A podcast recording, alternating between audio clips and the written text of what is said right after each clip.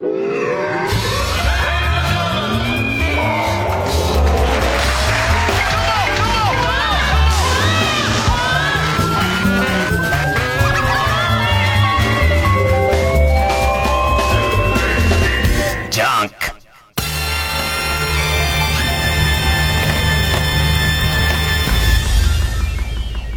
週気づいたこと。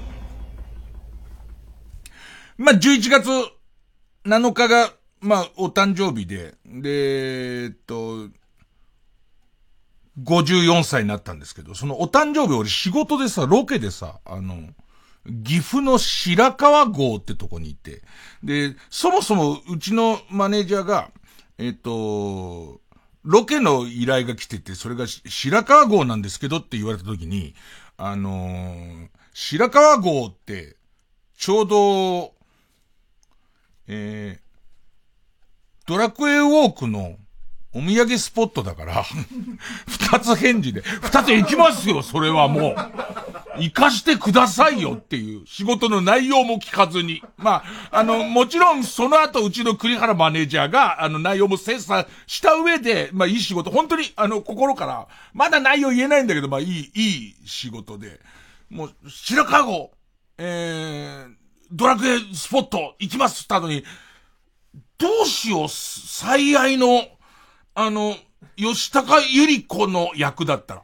吉高由里子だったらっていう。なんか吉高由里子が最愛白川郷で撮ってたじゃん。で、その、吉高由里子の少女時代の俺役だった場合に、ちょっと役作りが難しいなと思ったけど、まあまあ、それはさ、あの、日本沈没見てもわかるように使う方が悪いじゃん。俺からグイグイってるわけじゃないから、向こうが勝手にちょっと待ってよって吉高由里子の若い頃って考えたら、お、い新人にやろうって思う分には、こっちはむしろそっちは専門家じゃないからわかんないから、俺は悪くないけど、ただやっぱちょっと俺のプレッシャーはでかいじゃんか。だから後で、こう、最初に白川郷で仕事の依頼があります。二つ返事で受けました。で、その後うちの神さんから、その、えっ、ー、と、最愛っていうドラマの、えっ、ー、と、ロケ地が白川郷だよっていう話を聞かされて、あれっつって。大丈夫？いや、俺じゃねえ。大丈夫？TBS っていう。大丈夫？TBS ドラマ班っていうのは心配したけども、まあ、結果的にはまあ、後にまあ言いますけど、まあ僕自身も楽しい仕事、まあだったんですけど、なかなかないよ。えっと、結局、じゃあ、えー、っと、ロケを本格的にやったのは土曜日で、で、泊まって日曜日の朝ぐらいまでロケやってたんだけど、白川郷でね。でも、実際その、渡りに船でその話があってから、俺自体は金曜日も休みだったし、まあ日曜日もその後帰ってきて仕事があったわけじゃないと。だったら、だったらついでに、あの、まだ岐阜のスポットを一個も取ってないから、あの金曜日朝草野球やって終わってから、まあ、前乗りで岐阜行っちゃって、で、岐阜のスポットをいくつか取ってから、えっ、ー、と、白川郷に行って、みたいな。で、えっと、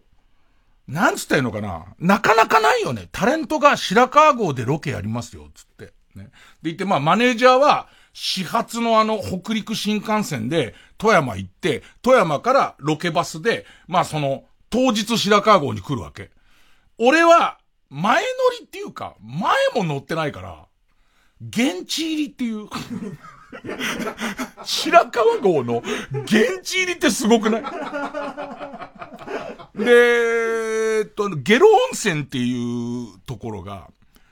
ゲロ温泉っていうところに前の日泊まって、これもあの、ドラクエのスポットだから、ゲロ温泉に前の晩泊まって、で、ゲロ温泉から朝一本だけある白川郷行きのバスってのがあるのね。これに乗って俺は白川郷のえー、バス停に入るわけ。でいて、一方、片やマネージャーの方は、朝から新幹線で富山、富山からいわゆるロケ車で、えっと、白川郷に来るのね。でいて、その、コロナのせいもあってかなりバスも減便されてるから、その朝一番のバスか、えっ、と、次のバスはすげえ先になるわけ。で、こう、合流時間を調べてみると、俺バス停でだいたい2時間半ぐらいぼんやりしなきゃならないっていう。始発で行って、バス停行って、で、そんな入り方あるで、多分向こうの、えー、制作スタッフも、自分たちが始発で来る着方だと、この着方しかできないと。でいて、このマネージャーの言い分聞いてる分には謎の現地入りだと。謎の現地入りに、あの、撮影スタッフより先に入ってるとおかしいじゃん。で、撮影スタッフの方の都合で2時間、タレントがだよ、突然とバス停にいるのおかしいじゃん。で、俺はまあまあね、バス停に迎えに来てくれそれでいいよって、俺が好きでやってることだからって思うし、ね。で、そしたらこう、マネージャーが電話かかってきて、ちょっといろいろこう、待つ時間が長くなっちゃうから、えー、っと、まあ、伊集院さんその8時ぐらいにその勝手に白川郷にいるかもしれないけど、こっちは10時過ぎないといけない、10時半にしか行けないから、あのー、一本後のバスにしてほしいって言うんだけど、一本後は夕方の5時だけどっていう 謎の、謎の。で、なんか俺の中には、これは、要は、行き帰りの、その、新幹線のお金は、その制作費とか仕事のものとして、あと宿泊とかは、えっ、ー、と、仕事のものとして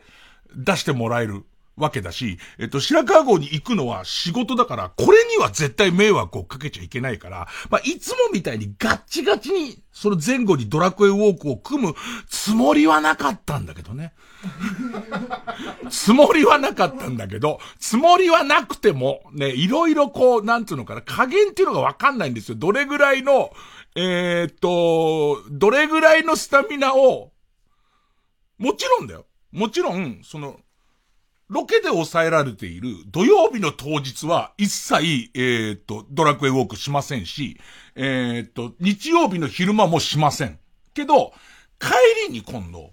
富山までロケ車でまた行きますよっていうことになった時に、その富山まで行くロケ車の、その通ってる道沿いに富山城があって、それがドラクエウォークのスポットだった場合に、そこで降りるのは別にいいよね、俺。いいじゃん。向こう、その、ドライバーさんは、はって言ってたけど。ドライバーさんは、あ、じゃあ今から富山駅なんですねって言われて、えっと、マネージャーは富山駅なんですけども、僕はあの、富山城で降ろしてくださいってことになるのね。で、それも1ミリも遠回りしないから。もともと通る予定の道の上だから、これはありですよね。これはありですよね。で、ちょっとなしかなと思ったのは、ギリギリまで近く行ったところで、結局、ロケバスの中から取れたのね。で、そこでもう、その人に関しては雇われてるドライバーさんだから、テレビのスタッフでもないんだ。ね、俺の送り用の人なんだけど、で、えー、っと、最初俺が、富山駅行きますかって言われて、ごめんなさい、マネージャーは富山駅なんだけど、俺は富山城で、降ろしてくださいって言った時に、そのドライバーさんは結構大きめのハテナを出してたけど、まあ、この人が言うんならっていう形で、まあまあ、よくわかんねえけどっていう感じで OK したわけじゃないですか。ね。それが、もう、富山城も目の前になったところで、やっぱり富山駅でお願いしますって俺が言い出すわけ。もうマネージャー下向いちゃってさ。どう、この人どう説明どう説明するつもりなんだろうっていい大人がドラクエウォークのうんぬんかんぬんで何かこう人を振り回してることを、あの、どういうつもりなんだろうっていう感じになったんだけど、あの、一応俺のコメントとしては、なんとなくっていう、なんとなく、富山城の気持ちじゃなくなったっていう。まあ一応、ね、あの、運転をしてくれたドライバーさんからしてみたら、まあ、タレントってそういう芸術家肌のとこあるかなっていう まあ、もともと行く予定のところに基本行ったわけだから、まあ、それはいろいろありますよ。ね。一応、タイトルコールしときましょうか。えー、月曜ちゃんく伊集院光深夜のバカ力。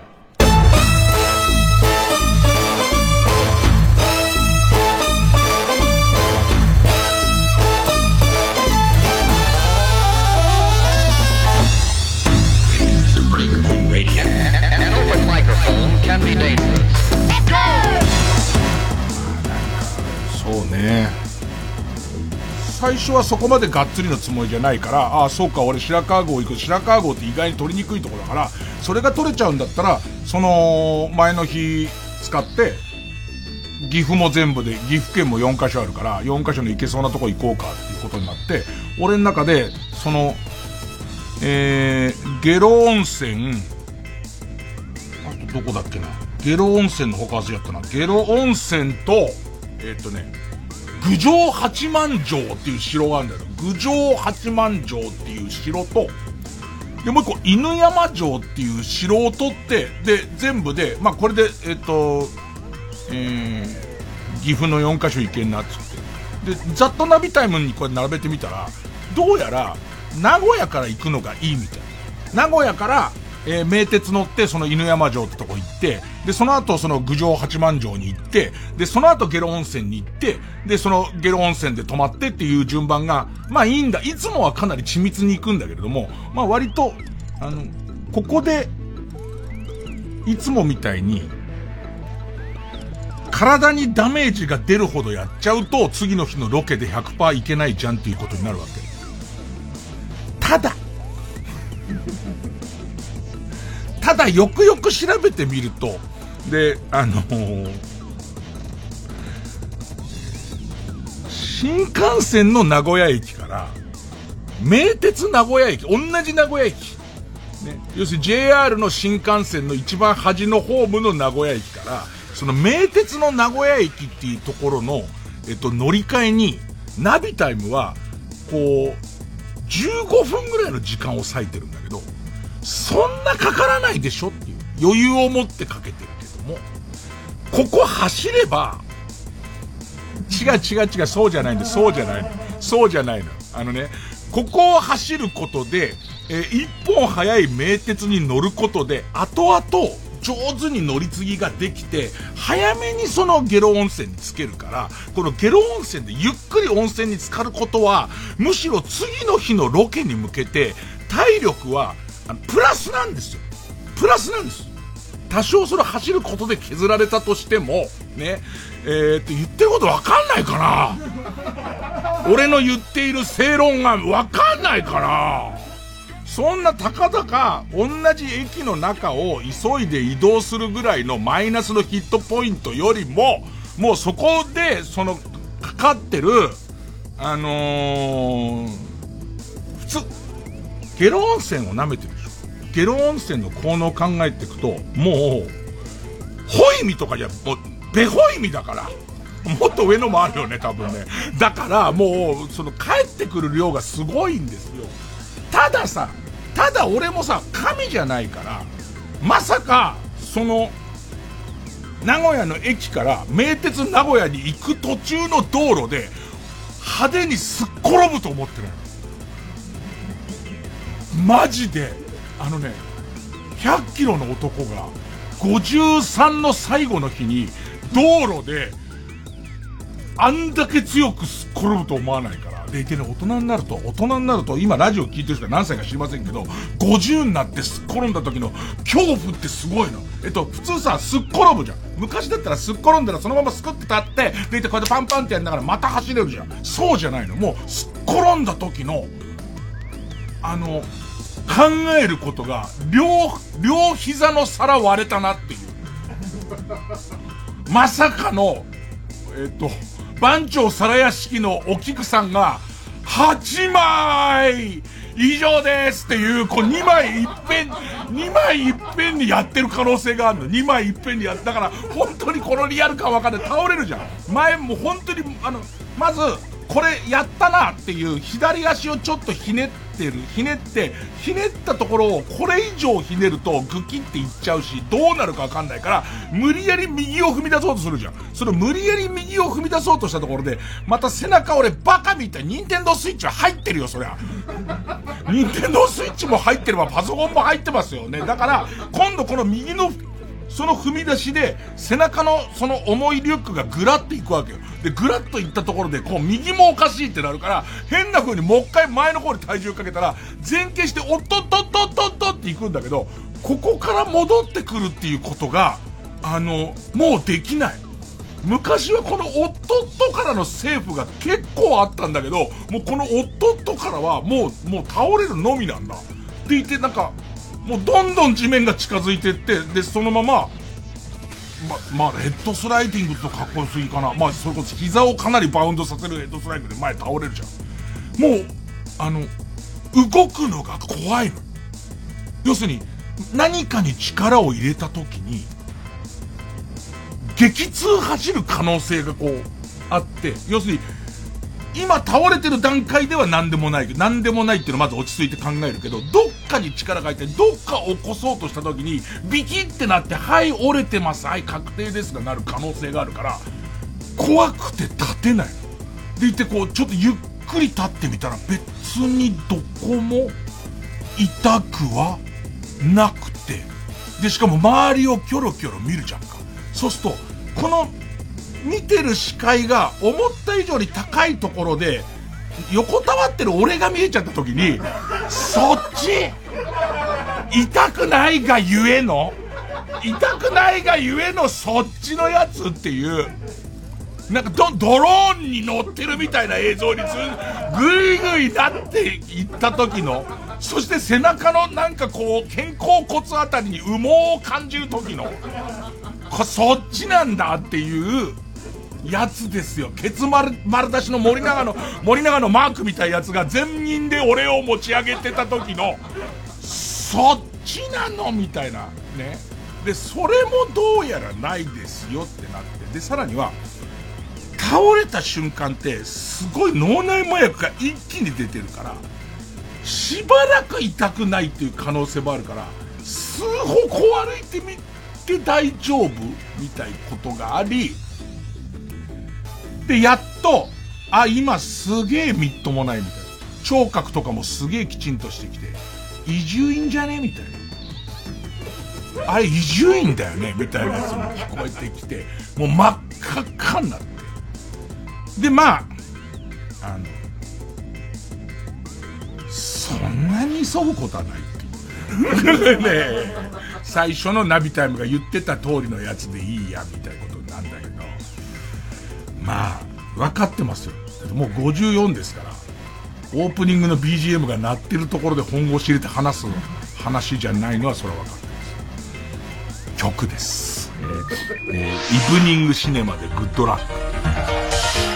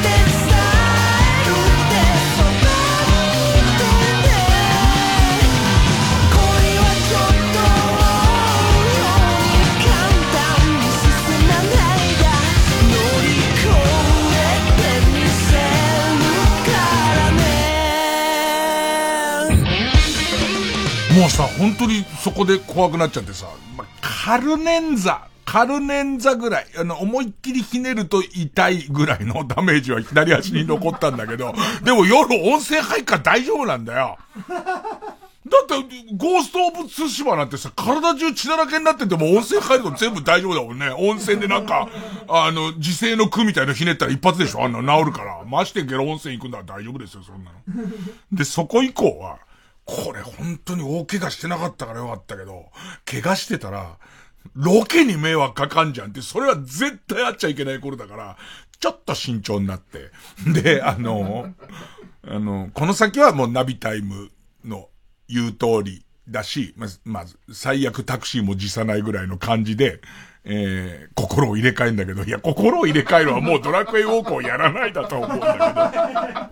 ど。でもちょっと奇跡起こるなと思ったのは、ね犬山城行って、例によって犬山城も別にその、えー、ボタンさえ押せればいいから、えー、別にや、犬山城という城を、城好きからすると結構、一言二言あるところなんでしょうけれども、ね。そういうんじゃないですから。ね。僕はね、他のロケに行くのに、に、他のその名所にロケに行くのに、その前の日に、関係ないプライベートでそういう感動とかしちゃダメじゃん、だから。何言ってんだ、俺。で、あのー、犬山城ボタン押して、で、そこで、ちょっといつもに比べると雑に調べてたことから起こる奇跡みたいなことが起こるんだけど、ほんで、ドラクエのゲットしたお土産みたいのを見たら、愛知県コンプリートって出たのね。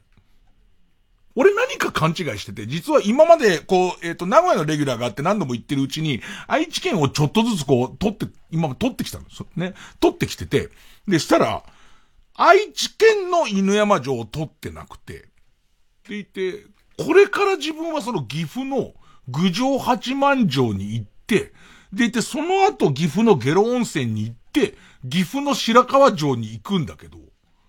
それをこう取ってきて岐阜駅まで戻って、えっと、次に乗る高速バスみたいな待ってる時に、パッと見てコンプリートって何がコンプリートだと思ったら、愛知県コンプリートって出たから、あれおかしくねえかみたいな。だって今日岐阜4つ回る予定だったのにと思ったら、岐阜が1個足んないことに気づくのよ。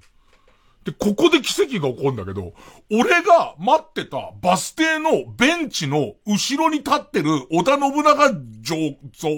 織田信長の銅像がチェックポイント。あの、ここ、何十箇所とチェックポイント一切目視せずに押してきたのに、俺なんならチェックポイントに4日かかったまま、バスを待ってるっていう奇跡で、しかもバスを1時間以上待ってて、もうやること何にもなくて、で、なんならってんで見てる時にそれを発見してるから、もう一回岐阜に行かなきゃなんないところを、まさかのギリで、えー、多分織田信長像でいいと思うんだよ。織田信長像のボタンを押せるっていう、こんな奇跡も。ね。まあ、マッチポンプ式の奇跡ですけどね。最初に俺が雑なやり方をしてるからそうなってますけどね。ジャンク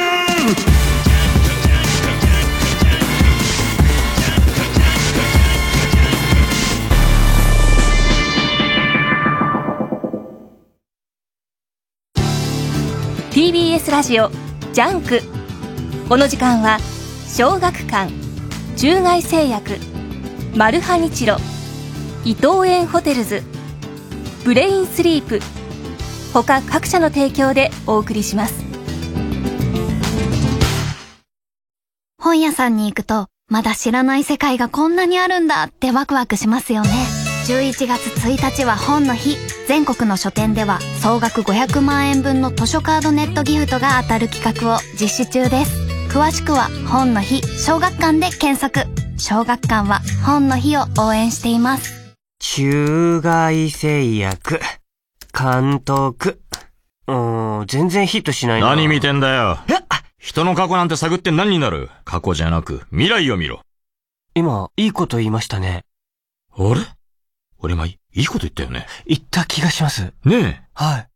はあ。360度回転劇場で体感する感動の恐竜ライブステージを見逃すな。TBS ラジオ公演ディノアライブプレミアムタイムダイバー2021メソゾイックオデッセイ中世代への旅。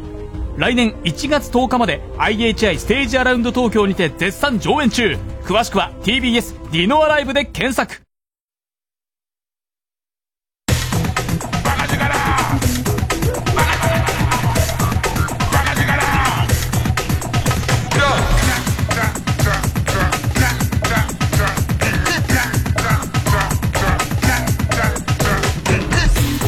ジャンク一丁院光る深夜のバカ力そのまあ犬山城に行くのも、まあそこそこ近い駅から歩いて行ける距離なんだけども、そのやっぱり左足首が気になってるから、まあまあ歩かないと。積極的にタクシーに乗っていくっていう形で、でいて、タクシーに乗っちゃもう近くまで行ったからいいっていうね、ええ。えっとね、犬山城とかなん、どんな芝居だったっけな。犬山城は駐車場のところに入ってったところでもう反応しちゃったのね。犬山城行ってくださいって言ったんだけど。で、そしたら、えっと、犬山城の駐車場の横のところに、なんとか神社っていう神社が見えたから、いや、あの神社の写真を撮りに来たって急に嘘をつくっていう。その、だって、左足に負担をかけたくないんだよ。ね、その、犬山城の天守閣みたいなとこまで行きゃさ、それはさ、それなりに、その、歩くわけですから。で、写真撮って、で、戻って、で、また、えっと、バスだ、えー、電車乗って、で、岐阜戻って、で、岐阜で偶然、織田信長像を撮り、で、郡上八幡城とこ行くんだけど、もう出たのが朝草野球終わってから行ってるから、結構な時間で、夜の7時、6時半ぐらいにバスでその、郡上八幡城とこ着くわけ。で、一応、そのいろんな地図を駆使してみると、郡上八幡城のその一番近いバス停から、100メートル、いや、えっとね、600メートルだか、700メートルで、その郡上八幡城がもうあるんだよね。で、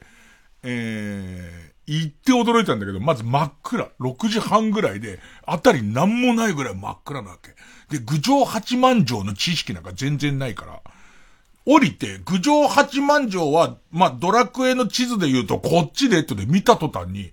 はるか上の丘の上に、ライトアップされた、なんか天守閣みたいの見えんのよ。なんか、なん、ロールプレイングゲームだったら、ラスボス住んでる感じの高さで、で、えっと、ナビタイムは、えー、その上からの距離はわかるけれども、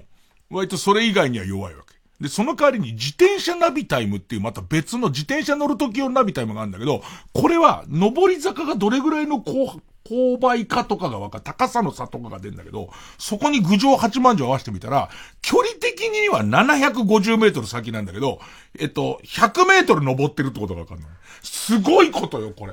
これすごいことだ。直線距離で言えば、もう10度以上の勾配ってことだから、10度ってものすごいことだから、10度以上の、と、その勾配の坂の上に、例えばおばあさんいて、その背中をドーンって、や、やったらダメだよ。絶対に。重度じゃなくてもダメ。平らんところでも、しかも知らないおばあさんでしょ？知らないおばあさん、何の恨みもないおばあさんでしょ？ね。なんかこう、もともと恨みが募るような自分が3歳の時に、ね、坊やいい子だから、ケンちゃん、口を開けて目をつぶってって言って、口の中にスズメバチを入れてくるようなことをされたんなら、一度もされたことないけど、ね、多少ドーンってやってもいいけど、そし、ダメダメ。で、その、もちろんそれはさ、S 字にずっとなってる山道特有の S 字になってるけれども、俺は距離で上からの図で見てたから、俺が良ければバスの中から押せるの押せないのしか見てないから、バスの中からは無理だけれども、まあまあ、700メートル移動で押せんじゃんと思ったら、それがまさかの、まさかの急勾配で、ただ良かったのが、これね、ちょっとコロナ対策もあるんだけど、一個のポイントに、あんまり人が集中しちゃう。多分半径50メートルしか反応しないようにしちゃうと、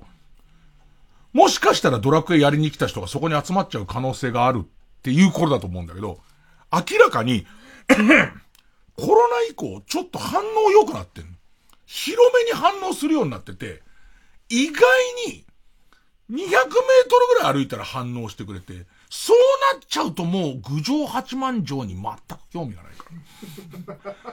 で、あと、あの、左足に負担をかけたくないから。すぐ U ターンして、で、またバス乗って。で、で もっと言うと、そのバスが行ったり来たりしてるバスだから、行きに乗った運転手さんだから。もうっていう。夜行くとこでもない上に、もうなのみたいな。で、まあ、ゲロ温泉行くんですけど。で、ゲロ温泉もちょっと曰く付きで、ゲロ温泉って、まあ僕、婿養子ですけど、神さんの、要するに岐阜、岐阜、お父さん、岐阜だけにだ。出た、すっげえ面白い。びっくりした。あ、そうか、これびっくりした勢いで俺死のうかな。死のうかだけにね。で、その、面白いやつ、アクロバットですよ。何ですか、このアクロバットトークですよ。稀に見る。ね、えー、ね、え、もう、灰になりたいですよ。死のうかがダメだったら今、灰になりたい、僕は。ねえ。でね、えー、お父さん、お父様が、義理のお父様は、実はずっと、この岐阜の中でも、えー、5本の指に、いや、もっと下手したら頂点に近いような、名門のホテルにずっと定年まで勤めてらっしゃって、で、えっと、そこをじゃなんで見ると、とてもじゃないけど、えー、とってもじゃないってそこに着いたら11時ぐらいだから、11時着いて次始発のバスで出るのに、そんないいホテル泊まる必要ないだろう。ね。で、そこをパスして一番安かった3200円っていうホテルに、えっ、ー、と、すべてジャランポイント払いっていう えー、形で泊まりまして。で、えっと、しかもその日偶然すごくて、うちの神さんが久しぶりにその実家、白浜の実家に帰ってて、で、なんかこう電話で話してたら、えー、パパ、ケンちゃん今、えー、っと、ゲロ温泉に泊まってるらしいよっていう話になって。おそれじゃなんか俺が紹介してやろうかみたいな会話が聞こえんだよ。い、いい、いい、いいって。ねいい、こっちは3200円の、しかも、ね、3200円、しかもすべてじゃらんポイントで止まってくっていう客だからと思いながら行って。でもそこも、なんだろうね、あの、独房、独房プラスみたいな部屋でしたね。あ、行ったら、あの、もう全然驚かなくなったんですけど、予約してあるんですよ。行ったら置き手紙で、カタカナで篠岡さんっていう勝手に入って勝手に出ろという。ね金はもらってあるからご自由にどうぞ、みたいな感じで。で、行って出て、で、ロケやんだけど、今度さ、あの、環境がガラッと変わるのさ、ロケ行くじゃん。ロケ行って、それ土曜日から日曜日にかけて泊まるところっていうのは、そのテレビ局がタレントとして俺に用意してくれるところじゃん。で、しかも結構観光で、割と宿泊施設がいっぱいなのよ。そう、それもでかいのよ。いっぱいじゃなければ俺だっていいとこ泊まるけど、空いてるとこが3200円のとこしかないから、3200円のととこ泊まってんだけど、極端にいいとこと極端に悪いとこしか空いてないみたいで、めちゃめちゃいいホテルに泊めてくれて、だってあの、ベッドルーム、ベッドルームに、俺一人しか泊まんないんだよ。ダブルベッドが二つあった上に、他にくつろぐ和室があって、で、大型テレビを見る用の洋間があって、でいて、えっと、お風呂が一個のホテルの中に何種類もあるからお好きにどうぞみたいなところに止められてんだけど、落ち着かない ?3200 円の勝手に泊まって勝手に帰ってくれっていう、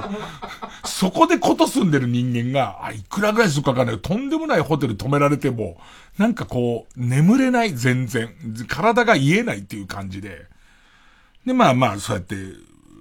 ロケ。ロケはちゃんとやったちゃんともう150%の仕事をして、で、次の日、また富山中のいろんな、あのーチェックポイント回って、多分、そういう経緯があるせいなんだと思うんだけど、藤子不二雄 F 先生の、えっと、いろんな偉業が展示されてるミュージアムと、藤子不二雄 A 先生の偉業が展示されてる、まあ、記念館みたいのが2箇所チェックポイントになってるんですけど、両方ちゃんと前まで行きましたからね。入ってはいませんけど、入ってはいませんけど、両方前まで行くっていう形で、まあまた、えー、とりあえず岐阜富山あたりのチェックポイントはグッズ全部、全部一応クリアしてきて、思い出は無です。思い出は無です。織田信長像は見ました。え無です、基本的には。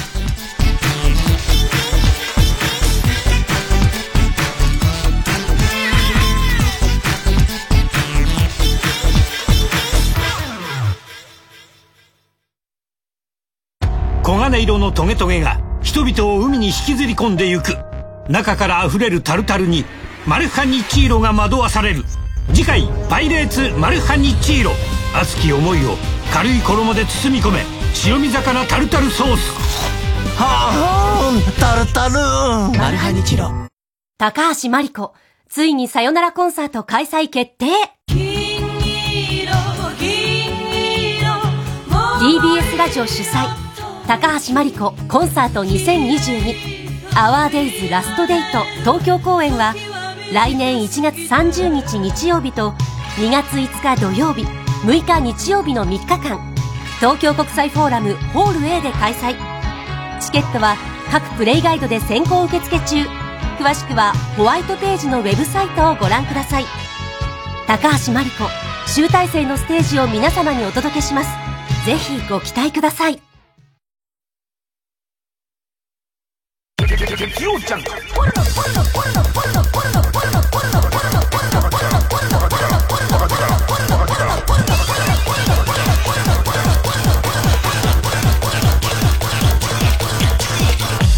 る深夜のバカ力。あのー、まあ、お誕生日でもあるしっていうことで、自分の自分へのプレゼントに、え、老眼鏡を直そうと思って。で、でえっ、ー、と、中野にさ、自分の行きつけのマリコメガネっていう、もう、とにかくデカ幅、要は、メガネって今安売り合戦じゃん。めちゃめちゃ安くなってるって、もうそこに手出すよりは、もう、うちでしか扱ってないものをやろうっていうんで、で、おそらく顔面のでかい人に目つけたんだろうね。そのメガネ屋さんが、とにかく俺の顔でも余裕で入るような、もうでかいサイズのメガネフレームをめちゃめちゃ扱ってる店で、で、まあすげえ親切だし、で、今まで作ったメガネの、ちょっとこう、調子悪いのとかを直してもらったりとか、で、傷いっちゃったレンズがあったから、それを直してもらうっていうんで、その中野に行った。で、その、傷入れちゃったレンズ直してって言ったら、45分ぐらいでできるからって、俺預けるもんだと思ってたけど、45分ぐらいでできますよって言われたから、それじゃあ、えー、と、中野の界隈をちょっとブラブラして、1時間後ぐらいに戻ってくるんで、やっといてください、つって、中野の界隈を、まあまあブラブラしてたんですよ。ね。それこそ、えー、と、喫茶店入って、喫茶店でノートパソコンでゲームしたりとかして、ね、あとネタ選んだりとかしてやってたわけ。したら一方、時を同じくして、中野芸能小劇場っていう、あの、いわゆるこう、お笑いライブすげえやってるところで、そこでなんと、キャモン西本主催の若手のお笑いライブがほぼ同時刻に開催されてるっていうか、俺が行ったのが3時ぐらいで、お笑いライブが5時半ぐらいから、えっ、ー、と、始まるっていうタイミングで、続々とこう中野に、キャモン西本をはじめとした有名若手芸人たちが集まり始めるんですよ。したら、その、楽屋で、キズマシーンの上野座神野が、伊集院さんらしい人を見かけたっていう、っていう。ね。で、えー、っと、あ、そうなの？みたいな。ただでかい人じゃないみたいな話に、その時点では、まあ、キズマシーンの神の座神のが言ってるんだから間違いないと思うんだけども、あのー、まあまあ彼だけが言ってる、伊集院さんそんな暇じゃねえだろみたいな話になったんだけど、ところがこれをカントリーテールのゆうたろうも見たっていう話をしだすわけですよ。楽屋で。この、もう、二大、若手の二大巨頭がですよ、今飛ぶ鳥を落とす勢いの、神の座神野と、えっ、と、カントリーテールのゆうたろうが、カントリーテールって今日調べて知ったけどね。ゆうたろうくんは、ゆうたろうくんは、あのー、一緒に野球をやってるんですよ。ね。野球には必要ないぐらい体を鍛えちゃってる、ボディービル大好きっていう、まあ、あの、男なんですけど、で、ゆうたろうくんと、えー、えー、二人が、どうやら移住院を見たっていう。で、しかも、カフェでパソコンを開いて時間を潰してたっていう割とこう有力な、有力な情報が出だしたところに、とどめになったのが、えー、スレンダーパンダの木谷カレーも、伊集院を見たっていう。で、このマリコメガネと中野芸能小劇場がめちゃめちゃ近い位置関係にある上に、その中間点ぐらいのところで、俺が喫茶店でずっと時間を潰してるのを、もう次か、まあ、えー、っと、ちょっと待って、売れる年月から考える。お笑い第17世代の、え、っと、この連中が、全員揃って見たって話になって、楽屋がもう騒然とし始めちゃうわけよ。伊集院さんが、お忍びでこのライブを、いわゆるなんつうの？えー、今日このグランドに、えー、っと、西武ライオンズのスカウトが来てるっていう、その感じの。伊集院がどうやら来るつもりらしいっていう話になって、ここがまあざわめいちゃって。でいて、えっと、オープニングはもうお客さんお楽しみの、そのお笑い17世代勢揃いのトークコーナーから、まあ今日はこういう趣旨のライブなんですけどねってやってんだけど、その間、ドアが開いたら伊集院が入ってくるんじゃねえかっつって。もうみんなが気が気じゃなかったっつって。ね。で、えっと、結局来ないっていう。来ないっていうか、もう元々来る。メガネ屋行っただけだから。もともと全く行くつもりもないから。で、なんか一応その、スレンダーパンダもキズマシーンもカントリーテールもキャモン西本も、その緊張があったせいで今回のライブがあまり受けなかったっていうのね。本当に？まあ、あの爆笑王たちがですよ。ね。今もしいいともがあったら月下水木全レギュラー。このレギュラーでおそらくやってるであろうっていう。じゃあならばなぜ一組たりとも、ヒルナンデスにすら出ていないんだって話になりますけども、この連中が、俺が来るかもしれないって思ったせいで、思ったせいで、今回のライブがいまいち受けなかったっていう今クレームをいただいておりまして、なんか、ムカつく、まあ、なんかムカつくっていう話です。月曜ジャンク、一流ミュー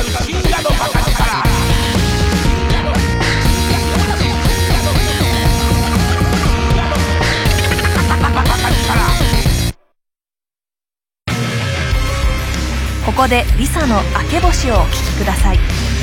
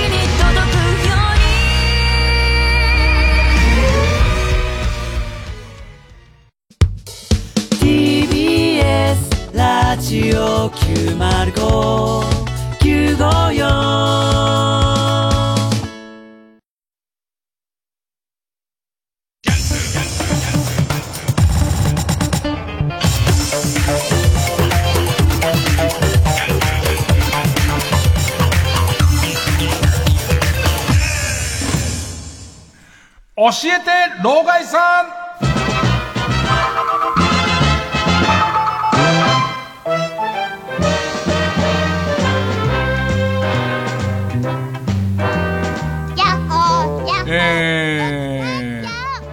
僕らのことを人生の先輩と仰ぐ Z 世代の皆さんから、えー、と質問をもらうコーナーなんですけど、まあ、スタッフの中で一番若手の構成の大家君がいつも、本気で思ってる素朴な疑問をぶつけてくるんですけど、メールとかない頃に仕事の依頼とか、あのー、例えば、どこ行って地図付き、地図付きの台本みたいなこととかどうしてたのみたいな。まあ、実際はファックス、ファックスでやり取りしてたんで。俺ね、それで急に思い出したんだよ、その話してる時に。最初ホリプロに入った時に、そのホリプロの、その、人から、ファックスを買ってくださいって言われて。ファックスを必ず自宅に買ってくださいって言って。え、なんでですかって言ったら、その台本とかをわざわざ届けに行くのが大変だ。言い方、その時の言い方が、わざわざその伊集院さんの家に、タレントの家に届けに行くよりも、今はファックスのが便利だから、ファックスでそういうの絶対送りますからって言われて。で、その時に、俺全然若手で入ったばっかりだよ。その時に使うことをお伺いしますけどもっていうね。急に思い出して顔が真っ赤っかになったんだけど、あの、このファックスという機械は、まあ、知ってますけど、ファックスは、えっ、ー、と、マネージャーさんの仕事が軽減されるもののための道具ですか？僕が取りに行くべきものを取りに行かなくなるための道具ですか？えっ、ー、と、もしこれがマネージャーさんが本来届けるべきものを自分で届けなく、届けなくていいようになるための道具ならば、ホリプロで買ってくださいっていう。でいて、これが、本来俺みたいな下っ端は、ホリプロまで取りに行かなきゃならないものを、取りに行かなくて済む道具なら、僕が買いますっていう、えー、話が、ほぼほぼホリプロの人とした第一声なんです、僕。よく入れてくれたなと思いますよね。その時点で入ることはまあ大体決まってますけども、よく入れたなって思いますよね。で、その時は、まあ今もお世話になって割と物分かりのいい方が、たまたまホリプロの誰だか忘れちゃったけど、トップ側のタレントの人が、電気メーカーの CM を大々にやってたおかげで、そこの新製品のファックスが、割とこう使ってみてくださいっていうやつが空いてたんで、それをもらうっていう大人の解決をしたんですけれども、やっぱ出世したね。やっぱりそういうところを間を上手にできる人は出世するもんだねと思いましたね。えー、じゃあ今日も行きますかね。えー、っと、まずは、えー、ペンネーム青いみかん。会いたくて会いたくてねえ老害まあ、人生の先輩に対してね コーナータイトルの老害3でもないっていう。もうこれが書き方書式ですからね。えー、ねえ老害。老害が若かった頃って、マリトッツォなかったんでしょ？なかった。先週なかっただろうよ、マリトッツォなんてよ。先週なかったよな。さっきだよ、さっき、マリトッツォができたのは。えー、マリトッツォ食べたい時ってどうしてたの？ねえんだよ。ないものは食べたいとかはないんだよ。織田信長は何でも手に入ったけど、コーラ飲みたくなかったろおそらく、ね、なかったからね。えー切腹もなかで我慢してたの？っ て知ってる切腹もなか。新生堂の切腹もなか。知らない人は多分、あのー、ネットで検索してもらうとわかりますけれども、すげえマリトッツォですから。カパッと開いたもなかに、もう全然それ締め切らないぐらいあんこが入ってて、お前 Z 世代じゃないな。新生堂の、あのー、切腹もなかは、おっさん世代のギャグとして、おっさんがおっさんに謝るときに、この通り切腹者顔っていうギャグとしてしか機能しないやつだから、こういうなん、いるんだよね。Z 世代のふりをしてすげえ背伸びしてマリトッツォの話振ってくるやつね。えー、ペンネーム、フック上司。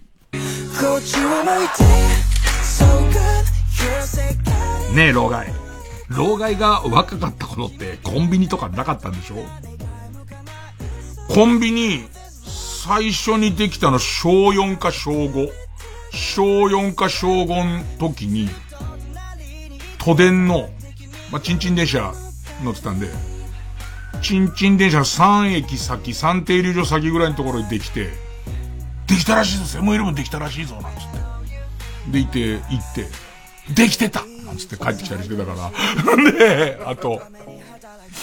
えー、11時までやってるらしいじゃん。スーパーとかが7時とかで終わるのに、11時までやっ、セブンイレブンだから11時までやってるらしいぜ、なんつって。夜みんなで集合して、そーっと行ってみて、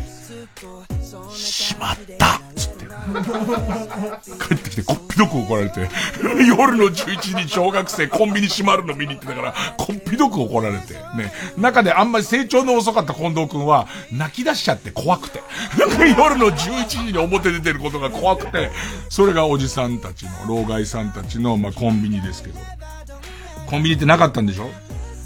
夜中にコロッケを食べたくなったらどうしてたの？近所の精肉店のシャッターをどんどん叩いてテンションを起こして、病気の母がどうしても食べたいと言っていて、とか嘘をついて、人のいい店主を騙して、無理やりコロッケを作らせてたの。老害最低って書いてあるから。これもすごいもんで、さっきのマリトッツォと理論は似てるんですけど、ないものは食べたくないでしょ。あのね、なんつうの？コロッケが夜中に食べたくならない。あの、もう要するに不可能って分かってるから、不可能って分かってることに、絶対選択肢がないから、夜中に何かが、こう手に入ると思ってないんだよね。思ってないから、台所に夜の食べ残しの冷え切った豚汁があるやつを、えっと、鍋から直接お玉で食ったりとかして、でいても、それがもう、夜取るカロリーの最高峰だったし、だからわかんないのはさ、やっぱコンビニできてすごいことになってくのはさ、オムライスおにぎりとかあるじゃん。ね、例えばこう、みんなで話してちょっと小腹減ったからさ、例えばこのラジオ終わりでもいいや。終わりに小腹減ったからさ、ちっとその上のコンビニでおにぎり買ってきてよってなるじゃん。そうすると何にします？なんて言われるじゃん。俺オムライスおにぎりなんて言うじゃん。で、言って言ってくると、オムライスおにぎりがある時とない時とあるじゃんか。あ、すいません、オムライスおにぎりありませんでしたって言うじゃん。なんでって言うよね。おにぎり変えるだけでも猛烈な声、だから、だから人間おかしくなってる。夜中にオムライスおにぎりが食べたくなってる時点で、何かがおかしくなってんだよね、あれね。なんか、ああいう、ああいうことでいいの？人類。うるせえな、老害は。人類とか言ってるし。あと夜中にオムライスおにぎりとか食いたくなるのはおめえだけだし、みたいな。ちょっと一度 CM。なんだろう、架空の Z 世代に腹が立ってしょうがないんだけど。なんでそういう口の聞き方すんのかな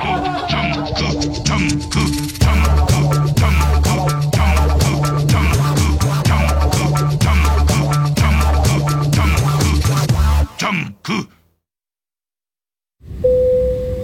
客様の中に温泉好きな方いらっしゃいませんか？え？はい。お伝えしたいメロディーがございます。有名温泉地に49カ所。お得に通える温泉宿なら。いい湯加減旅加減伊藤園。ホテルズブレインスリープ。枕に必要なのは頭を支えることだけではない。脳と睡眠を研究した次の枕。ブレインスリープ。より早く深く。脳が眠る。ブレインスリープピロー。アルコ&ピースの平子祐希です。酒井健太です。TBS ラジオとチームビヨンドがタッグを組んだアルコ&ピースパラスポーツガレージ。今回はボッチャをフォーカス。車椅子ラグビー銅メダリストの池崎大輔選手とボッチャ対決があるみたいです。平子さん意気込みは？今回こそ絶対に勝つ。パラスポーツガレージは11月14日午後3時からオンラインで生配信 TBS ラジオジャンクこの時間は小学館中外製薬マルハニチロ伊藤園ホテルズブレインスリープ他各社の提供でお送りしました。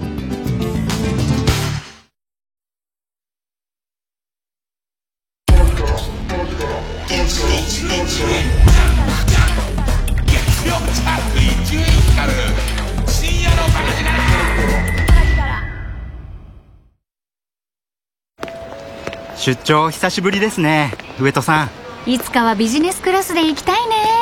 ビジネスですもんね。えあれ隣の会社の？プライベートジェット使ってますよ。なんかやったな。やったのは悟りそれは顧客を増やすマーケティングオートメーション。悟り TBS ラジオ公演。空想バラエティ天津丼3杯目。人気声優たちがコントに挑戦11月21日日曜日有楽町朝日ホールにて昼と夜の2回公演配信も行います。チケット販売中。詳しくは TBS ラジオのイベントページまで。レモンさんことヤンマモットシュウさんが出てきたプさあ今年もやりますよ。厚生労働省主催レッドリボンライブ。今回も全て配信でお送りします。12月1日水曜日夜の8時からニコニコ生放送で配信しますね。出演は押尾幸太郎さん AKB48 武藤トムさん照英さん増若翼さん小庭くん堀くんほか豪華な出演者と HIV エイズのこと我々の命のこといろいろ話していきたいと思います。関係ない人なんていませんよね。そこでウェビナーとしてレッドリボンライブに参加していただけるあなたのお申し込みお待ちしております。チャンスチャンス。詳しくはレッドリボンライブ .net を検索してください。これを今聞いてる人運命かもしれません。お申し込み待ってます。レッドリボンライブ。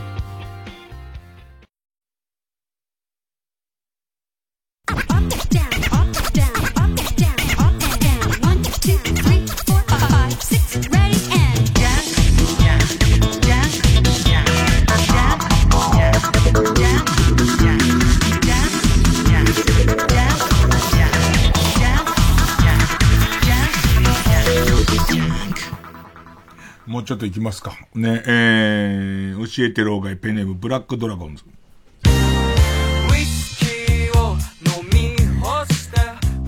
ディレクターの金子くんがさ、あんまりさ、こう、音楽に詳しいみたいなことをさ、全くこの番組今まで発揮できてないからさ、すげえ張り切ってこれ選んでるみたいな。誰一人何も突っ込めないからね、こっちは。これが合ってるのかどうかみたいなこと全然わかんないからね。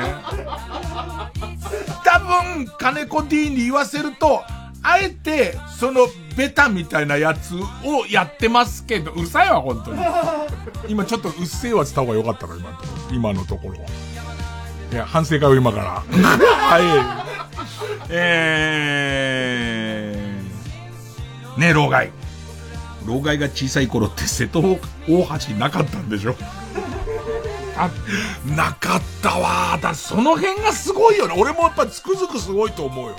瀬戸大橋がないっていうかさ、まあまあいつも言うけど、お台場がないっていう、その、お台場自体はあるよ。お台場自体はあるんだから、お台場界隈のあそこ地図にも載ってないからね。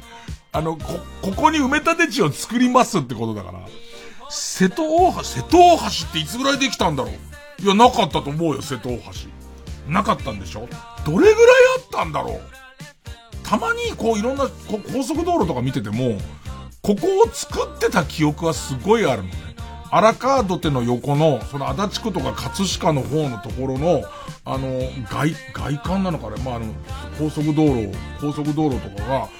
俺の子供の頃、葛飾の親戚の家行く途中に、その天空の橋みたいな、なんか、意味もなく高いところに橋桁みたいだけあるから、あれ何になるんだろうってすげえ思ってたやつが今できてたりとか、本当にクソじじいなんだな、なんか。そう。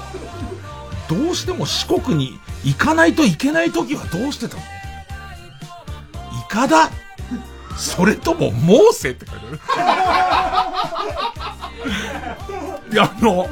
そ、そうしても今四国に行くうどんを、うどんを食いに行きたいんですけど、モーセさん、モーセさんって言うと、あの、杖で、ドーンザッバーつって、走れーなんつって、わかめをちょっと拾ったりなんつって、それの、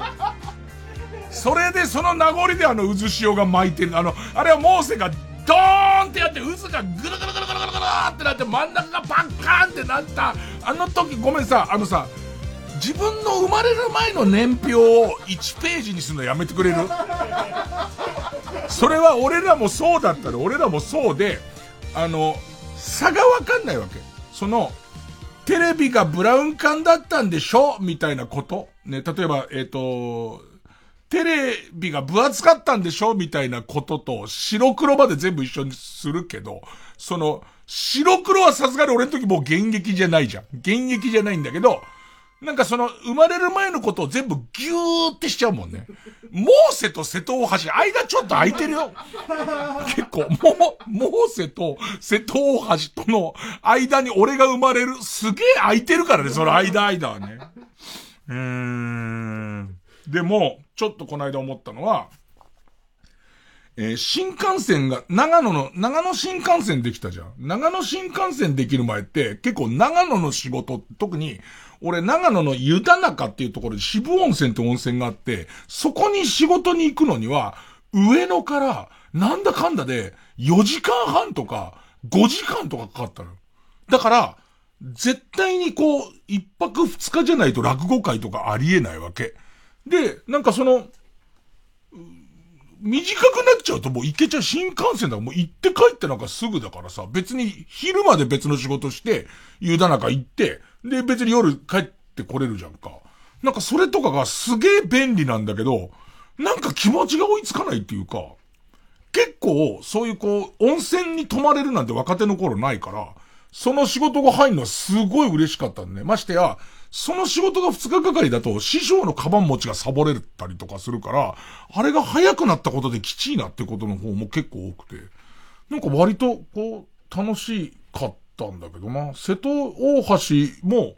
多分そのモーセが割ってる間にみんな歩いてたわけじゃん。そこをとことことことこみんな歩いてたわけじゃん。そうそう、たまに珍しい魚拾ったりとかあるわけじゃん。ね。もう、ビチビチ、ビチビチってなってるから、魚がモーセがよくわかんないから、そのビチビチになってるやつを拾って、なんかうどん屋さんで悪いけどこれ拾ったからなんつってあげてもらったりとかして、うどんの具になったりとかしてた頃も、俺の生まれるちょっと前はあったと思うのね。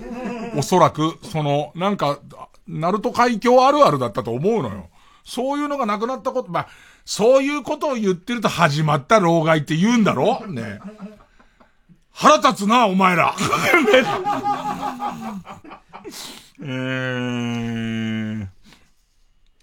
ペンネーム、かんざしトイレ。ねえ、老害。老害が若かった頃って家に冷凍庫とかなかったんでしょ？冷凍庫は、あった、あったけど、えっと、これが微妙なのは、電気冷蔵庫、要するに電気で動く冷蔵庫の前に、そうじゃない、えっと、今でいうクーラーボックスぐらいの保冷度の木でできてて、中に一応こうブリキが貼ってあって、ちょっとこう保冷する箱みたいな冷蔵庫があった。で、それは氷屋さんに行って氷を買ってくるの。でかい氷を買ってきて、上の段に入れとくと冷気が降りてくるじゃん。でいて、その氷が持ってる間、えっ、と、ある程度保冷できるっていうのも、もともとは冷蔵庫だけどそれは、田舎のばあさんの家に行くと、田舎のばあさんでも現役じゃないの。田舎のばあさんの家に昭和50年代に行くと、昔これ使ってたのよねって言って、倉庫に捨ててある感じっていうか、が、多分、冷蔵庫のない時代で、冷凍庫あって製氷室って言い方だったかな？氷を作っとく、アイスを何本かと、えっ、ー、と、日例のエビシューマイを3パックぐらい入れられるぐらいの大きさの冷凍庫が最初ついたかな。冷凍庫とかなかったんでしょ？レディーボーデンとかどうしてたの？ホームサイズを一回一回食べきってたの？兄弟が多かったらいいけど、一人っ子だったら食いすぎじゃね？えもしかしてご近所さんにお裾分けとかしてたの？いろんな文化がごっちゃになって、いろんな文化がごっちゃになってんだけど、レディー・ボーデンでかかったなっていう時点で、お前も Z 世代じゃないんだ。レディー・ボーデンでかかった思い出ってなかなかないんだって。ねえ。でっかかって業務用の多分1リットルまでいかないから750ミリぐらい入ったでかいアイスがあって、それアメリカから来たレディー・ボーデンだっつって、で、それをこうみんなで分けて家族で、家族も大家族とかそれをこうやって分けて食うんだけど、途中まで食べたらそれこそその製氷室とかできたばかりの冷凍庫に入れとくんだけど、それがさ、今の冷凍庫と違ってさ、冷凍庫、冷凍庫の匂いしなかった。冷凍庫の匂いがするんだよ。なんかもう、レディー・ボーデンが冷凍庫臭くなってるの、なんか。なんか、でも、もうめったにアイスなんか食べられないから嬉しくてパクパク食べてたけど、レディー・ボーデンあるある言い出しといて、俺は Z、今もあんだろうけどさ、レディー・ボーデンさ、あの、でかいサイズのレディー・ボーデンの思い出を持ち出した時点で、もう大した年だよ。俺まで行かなくても。ねえー、ということで。あ、一個だけ読んで代表的なやつ。代表的なやつで、えっとね、えっと、ペンネーム大入り袋。あとね、これは音楽いらない。えー、ペンネーム大入り袋。伊集院さんこんばんは。ね？伊集院さんこんばんは。僕は今、19歳のマジの Z 世代です。っていうかね、Z 世代ってちゃんとしてんだろ、これぐらい。ねえ、老害って言わないでしょ、絶対。ねえ。伊集院さんこんばんは。僕は今19歳のマジ Z 世代です。老害さんが若かった頃には、おそらくジップロックやタッパーがまだなかったと思うのですが、食品を密閉保存したりするときはどうしていたのでしょうか？今の時代、これらはなくてはならないものだと思うので、当時の様子が想像できません。ぜひ教えていただきたいです。という。あったわマジのやつじゃん、これ。ね、マジ、あのな、マジのやつが一番俺を傷つけるんだよ。あのー、タッパウェアは相当昔からありましたね。タッパウェア自体。今みたいに、あの、ジップロックみたい専門に売るっていうか、業者の人が多分どっかから仕入れてたやつを、あ、これいつか使えるってなってってた。あの、口のところが閉められるジップロック形式の袋は、この袋は何かの時に使えるから取っとこうみたいな形だったのが、あればっかりで売られるようになったのが最近だったりとか、タッパーウェアは今みたいに、あのさ、それこそジップロックで出してるタッパーとかさ、別に河野くんにあげたからって言ってさ、返してってならないじゃん。捨てていいし、そのままレンジでチンしていいじゃん、しじゃんか。タッパーウェイは返さなきゃいけないもんだったけれども、普通にあったから、なんつうのかな、あの、ネタでやってくる以上に何かえぐられるね。えぐられるわ。えー、ということで、えー、深夜のバカ力のホームページからご投稿ください。えー、曲、えー、ラッドウィンプスで、マカフカ。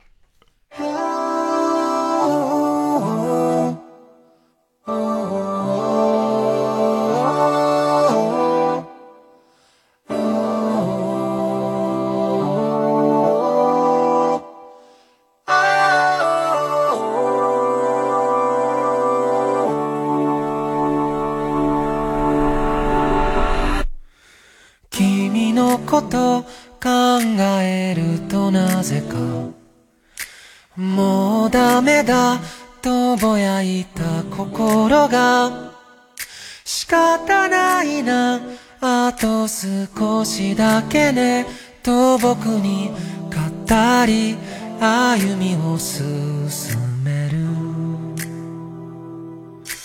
当てどなく意味を探す命。この世の入り口で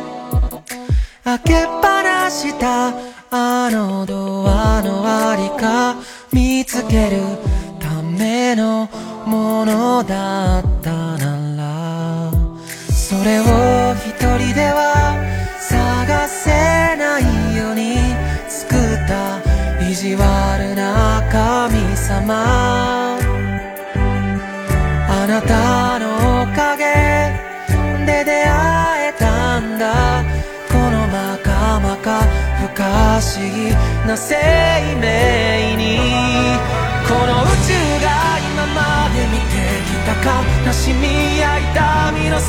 てを知ってるかのような君のその涙は何の宇宙が今まで見つめたよ喜びの全て足しても追いつかないほどの君のその笑顔は何?はみ出すの止めるのが僕の仕事なの。それが僕の役目なら望むところだよ。なんかさ、レディーボーデン今も当然売ってるんだけど、いわゆるこうちっちゃいサイズのカップで一人一個食べられる感じだけど、で、しかも今ロッテが売ってると。ロッテが売ってるけど、俺らの子供の頃はアメリカから来た感じだったね。いわゆる、その、ロッテとか明治とかそういうんじゃなくて、特別なものとして、で、アメリカすげえなって、こんなでかいカップで、これが冷蔵庫、巨大な冷蔵庫に入ってて、で、しょっちゅう食えるっていうとこなんだ？って、ちょっと、そらホームランも打つわ！と思いながら、レディー・ボーデン食ってたな。もう、ハーゲンダッツっていつできた？ハ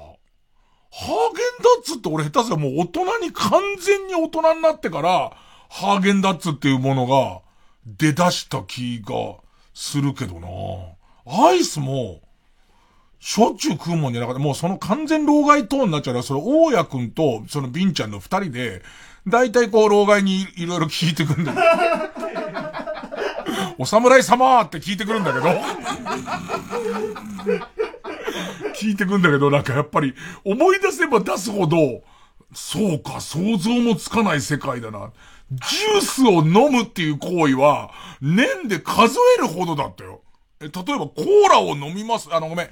ちょっとその中学生以降の自分の小遣いで買えるようになってからは違うんだけど、小学生の頃の暮らしの中で、コーラを飲むとか、あの、いわゆる炭酸の入ったジュースを買うっていう行為って、月一と、なんかあったのっていう、なんかあったのの感じだったとかして、だから別に、すげえ目で見られてる今。すげえ目で見られてるよ、本当に。なんかね。あ、それはだから親が闇市とかで買ってきたのみたい。だから、ギュッとすんじゃねえそこギュッとするとおかしな縮尺なんだから。CM。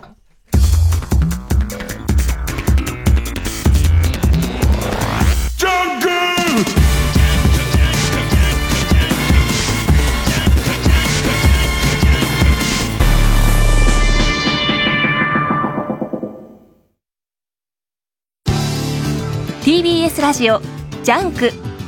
この時間は小学館中外製薬マルハニチロ伊藤園ホテルズブレインスリープ他各社の提供でお送りします。この街に似合わねえ黒スーツの女が5人。大男ばかり買ってるみてえだが狙われてんのはうちのボスなんじゃねえか？なんか気なくせえ匂いがするが。おいロック構うことねえぜ。やってやろうじゃないか。ブラックラグーン待望の最新第12週発売中。小学館コーラスグループフォレスタが名曲の数々を美しいハーモニーで歌い継ぐ。TBS ラジオ公演フォレスタコンサート in オーチャードホールは12月10日金曜日文化村オーチャードホールで開催します。詳しくは TBS ラジオのホームページイベント情報をご覧ください。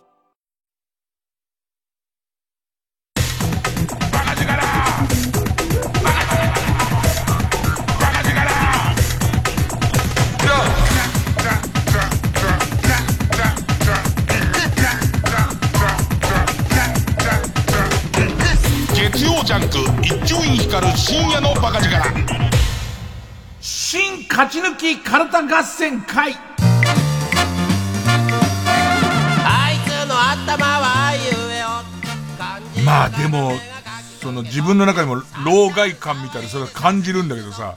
その、まあ、ジュースが割と特別な時代とかに自動販売機とか出だすわけ。で、自動販売機とかでジュース買うのが、そらさ、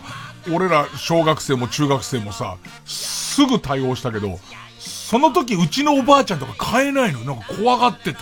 そういうもんじゃないじゃんっていう。お店に行ってお金を出して買うもんだから、そのボタンを押すと出てくるみたいなことが全然理解できなくて、割とビビってたのね。なんかそれと一緒で俺さ、電子マネーあんじゃん。電子マネー、スイカは大丈夫。なんかスイカは割と早めから慣れたから、別にピッてやってもらって出すも大丈夫なんだけど、ペイペイとかを使わないせいで、あの、なんかバーコード一回出して、そのバーコード読んでもらうやつあんじゃん。あれ俺ちょっとビビるっていうか、俺これでちょっとグズグズっとして後ろのやつに、の空気出されたらもう終わりだと思って。ねえもうそれでもう二度と俺買い物できなくなると思っちゃって、なんかスイカ大丈夫だけど、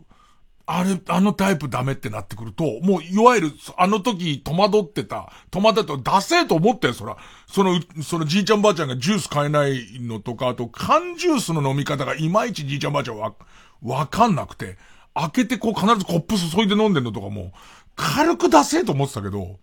来てんなと思って。相当来てんなっていうえー、いきます。えー、番組のオリジナルのカルタを作るという、えー、新勝ち抜きカルタ合戦会です。このコーナー毎回2つのテーマのカルタが戦って、生放送で番組を聞いている皆さんからのメール投票で勝敗を決めるシステムです。えー、対戦するのは前の週に勝ち抜いてきたカルタと、現在たくさんのテーマを同時に募集している予選ブロックの中で、一番盛り上がっているチャレンジャーのカルタです。勝つごとに、あ行、家行、作業と進んで、負けるとその文字のまま予選ブロックに戻ります。で、和行を勝ち抜ければ、カルタ完成でゴールインです。同じ文字で3連敗すると、カルタは、えー、問答無用で消滅です。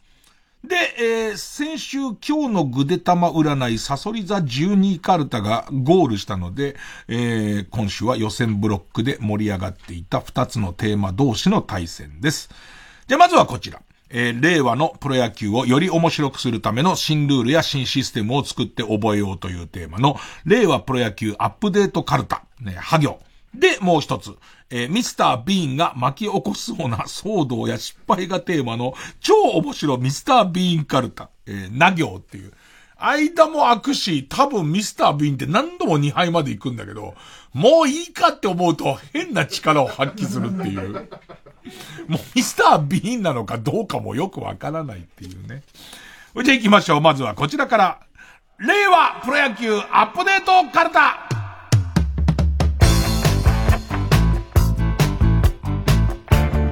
まったな、ここでするトークじゃないけど。最近びっくりした話。一回音楽止めてもう一回戻していいもう一回戻していいそう、俺、令和プロ野球アップデートカルタの時話そうと思ってたんだけど、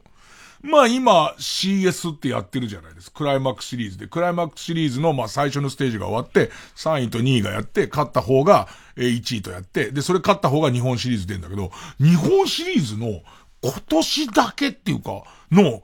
すっげえ変わったルールできてんのが、急に先週発表されて、野球すごい好きな俺も全然ついていけないルールなんだけど、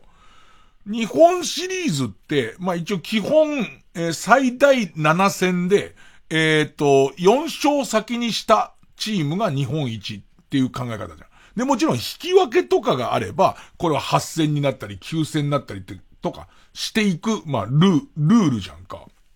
でも、今年は、オリンピックのせいで、スケジュールが後ろ倒しになってるから、おそらく普通のスケジュールのまま、全試合7戦まで行った場合に、28日とかそれぐらいまで行く、11月の。で、今回は、11月の30日までに絶対決着をつけなきゃいけないっていうルールがあって、謎のね、謎の、だから、これもめんどくさいんだけど、ずっと引き分けが続いたりとかすると、おそらく、えー、普通は12回で引き分けなんだけど、最終戦っていうのは永遠にやるみたいなルールがもともとある。これはまあまあ変わんないんだけど、雨天中止とかで伸びたり、引き分け挟んだりしていくうちに、この11月30日を超えちゃうよってなった時に、11月30日に、えー、っと、11月30日の時点で、例えば3勝3敗の、まあ、じゃあ、3引き分けだったりで終わっちゃったりとかするじゃん。もしくは3勝2敗でもいいか。もっと言えば、全部引き分けのままここまで来ちゃってとかなった時に、1試合だけ、タイブレークって言って、ワンアウト2塁3塁かなワンアウト1塁2塁か。ワンアウト1塁2塁から交互に打つっていうのをやって、日本一を決めるらしいなんかすごくない？その、普通は延長戦を省略するためにそれをやるんだけど、そうじゃない。優勝を決めるためだけにそれをやるっていうね。で、なんでっていうと、プロ野球の契約、プロ野球って10ヶ月契約なのね。で、12月と1月はプロ野球選手って契約してないの。だから球団は拘束できないっていうルールだから、無理やり11月の30日に日本一を決めるっていう謎のルールが突然できているできているんです。ご存知でしたか？ね。で、俺もただ完璧に理解できてないぐらいの、多分世の中にも知らない人すごいいっぱいいると思うんだよね。突然その変なゲームみたいなやつ急に始まるわけじゃん。その試合に出出てた選手とかも最後の試合出てた選手が関係なしに1からメンバー組んで、そのタイブレイクで交互にやりますっていうのが急に始まるらしくて、すげえ謎。すげえ謎の感じ。改めて、改めて、令和プロ野球アップデートカルタ。そんぐらいこの話したくて、俺それぐらい驚いちゃって、急に、徐々に聞かされてたのがマルチもだけど、急にみたいな。えー、は行です。えー、ペンネーム、ハルーテイーヨンは、判定にリクエストを要求して結果出るまでの、結果が出るまでの間は、球場内にチェッカーズの涙のリクエストを流すっていう。ルール化するのかな？てててれてれててててれてれててててれって、これジュリアにハートブレイクだけどね。歌違ってますけどね。えキャンドルだけ純のお耳に刺さった鹿の骨。あ、違う歌だわ、これ。チェッカーズでもないわ。えー、ペンネームマイペース。は。阪神のユニフォームのところどころに横線を引いて網だくりにしよう。何、何が当たるんだよ。ペンネーム、ファンキービシエド。は。バイオテクノロジーで選手を人体改造し、NPB のさらなるレベル向上を目指す。まあでもね、なんか、安全なドーピングみたいのできたな。ねす、だ、実際はあのドーピング合戦だった時の、もう大変なことになった時のメジャーは人気あったよね。バカスカ・マグワイアとか、バリー・ボンズとか、サミー、まあ、サミー・ソースはドーピングだったかどうか知らないけど、バカスカホームラン打ち合って、めちゃめちゃぶっとい。で、俺たちドーピングの知識もないから、なんかプロ野球すげえことになってんなって思ったけどね。えー、ペンネームニトロ。は、ハマスタのリリーフカーをチョロ級タイプに変えて、控えの投手陣が後ろに引っ張って走らせる。ねあの、ってことは一旦出て、一旦少し出てんのかな？出てんのかな？もしくは、あの、リリーフカー出てくる出口のギリのとこにいるやつをみんなで一生懸命引っ張ってから離して、で、これがちゃんと引っ張れてないと、マウンドの手前ぐらいで止まっちゃうから。あとあと、やりすぎて、ギャスってなっちゃうわかる。ねチョロ Q の巻きすぎて、ギャスってなって動かなくなっちゃうとか。うん。ペンネーム三者残塁。は。敗戦投手にヒーローインタビューのインタビュアーをさせる。打った球は何ですか？なんつって。甘いスライダーです。甘くはないですけどね。打たれはしましたけど、甘くはないです。みたいな。ね。チェンジアップを、あの、うまくタイミングの狂狂わされたんですけど、チェンジアップをうまく救いました。全力で投げましたけども、チェンジアップに感じるぐらい遅く感じたんでしょうけど、全力で投げましたけど、うん。ペンネーム仙台駅西口集合。は、バックネットに巨大な人食い雲がおり、時々審判を襲おうとするので、ピッチャーはボールを当てて、防がねばならない。阻止に成功したら、ストライクゾーンを少し広くしてもらえる。ずっといるのおかしいけどね。角っこのところに。角っこの、あれ、阪神カラーの何かあるなと思うと、巨大なジョローグモみたいなやつがあそこにいて、で、なんかファールフライを取りに来てキャッチャーをシュルシュルシュルシュルシュルシュルって上に上げちゃったりとかするっていう。野球じゃないから野球のルールじゃないから、それはもう。何かアトラ、新しいアトラクションだから。うん。大城あたりがシュルシュシュシュシュって上げられちゃって上のところで。うん。でも、たまに、その、それを上手に菅野がボールを当てて退治することで、あの、もう、大ピンチだった大城が落ちてきて、よかったよかったってやってんだけど、試合やってる途中に大城がちょっと動きがおかしいと思ってきたら、大城のお腹がバカーって割れて、ちっちゃい小雲が、わらわらわらわらわらわらわらわら、いやー、勝つだ勝つだなんつって、雲に勝つだなんつって、張本さんが言って、野球の話 これは。うん。ペンネームチェリマツ。は。鳩を、7回の裏の攻撃前に、一斉に放つ。ジェット風船の代わりになって超いいって書いてあるんだけど。だジェット風、ジェット風、このままさ、アフターコロナ、ウィズコロナ、まあ、ウィズコロナの時代になっていくと、結局あのジェット風船は飛沫のことがあるからなくなったじゃんか。なくなったけど、あいつ名物ってなってなんか名物欲しいじゃん。そうするとみんなこうやって鳩を1回から持ってるから、ね、みんな1回から鳩をか、もしくはあの、ちょっとした、サンドイッチの入ってそうなバスケットにみんな鳩を入れてから阪神のせのファンの人たちはいて、でいて、7回になってると、こう、開けるとわっさーっていくじゃん。ところが恐ろしいもんで、やっとそれが定着してきた頃に鳥インフルが流行るのよ。で、そうするとこれもダメになるでしょ。だ野球の応援って難しいよね。そうやって考えると。うーん。ペンネーム闇の自負。は、バックホームという言葉を聞くと、学校に今日こそ行こうとするも、心がうまくいかず、結局家に戻ってしまったあの頃を思い出してしまうので、外野からの返球、外野からの返球といちいち言い換えていただきたいって。そうだよね。お家が燃えちゃった人とかもいるから、バックホームとはいえ俺のお家はもうないけどね。ってなっちゃうからね。外野からの返球っていう風に言った方がいいですよね。えー、ペンネームヒメルテアヒ。久しぶりに優勝した球団のファンを唐突に名乗り出てきた芸能人に対しては、